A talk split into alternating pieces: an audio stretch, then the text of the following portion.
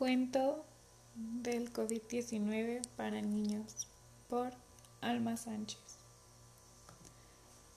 Érase una vez, en un país muy, muy lejano llamado China, había un bichito que tenía por nombre coronavirus. A él le gustaba mucho saltar y pegarse en las manos y en la ropa de todas las personas, haciéndolas enfermar mucho, mucho, mucho, mucho. Un día este virus flotando por el aire y cansado de estar en un solo lugar, pensó, como que se quiero viajar por todo el mundo, ser más grande y fuerte, a través de la tos y el estornudo. Así que se subió a un avión y comenzó a viajar de país a país. Primero llegó a Italia, después a España, hasta que llegó a Ecuador y también a México. Cuando llegó, comenzó a enfermar a todos los abuelitos, a los jóvenes, a los niños.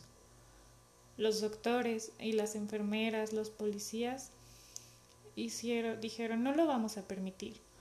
Así que lo buscaban y lo buscaban por todos lados para que ya no enfermara más personas, pero no lo veían y no lo encontraban porque es muy pequeñito.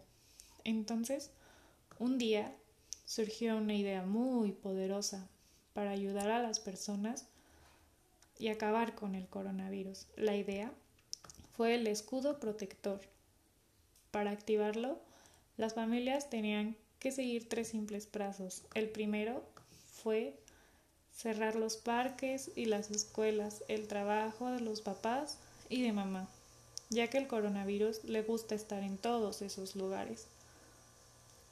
Para todos no era no salir de casa para todas las personas, tenían que quedarse dentro de sus casitas el mayor tiempo posible y rodeados de mucho amor y con toda su familia. El paso 3 era siempre utilizar el cubrebocas, lavarse muy bien las manos con agua y con jabón y utilizar mucho alcohol. Siguiendo estos tres pasos del escudo protector, las familias ya no se enfermarían y el coronavirus ya no podía atacarlos.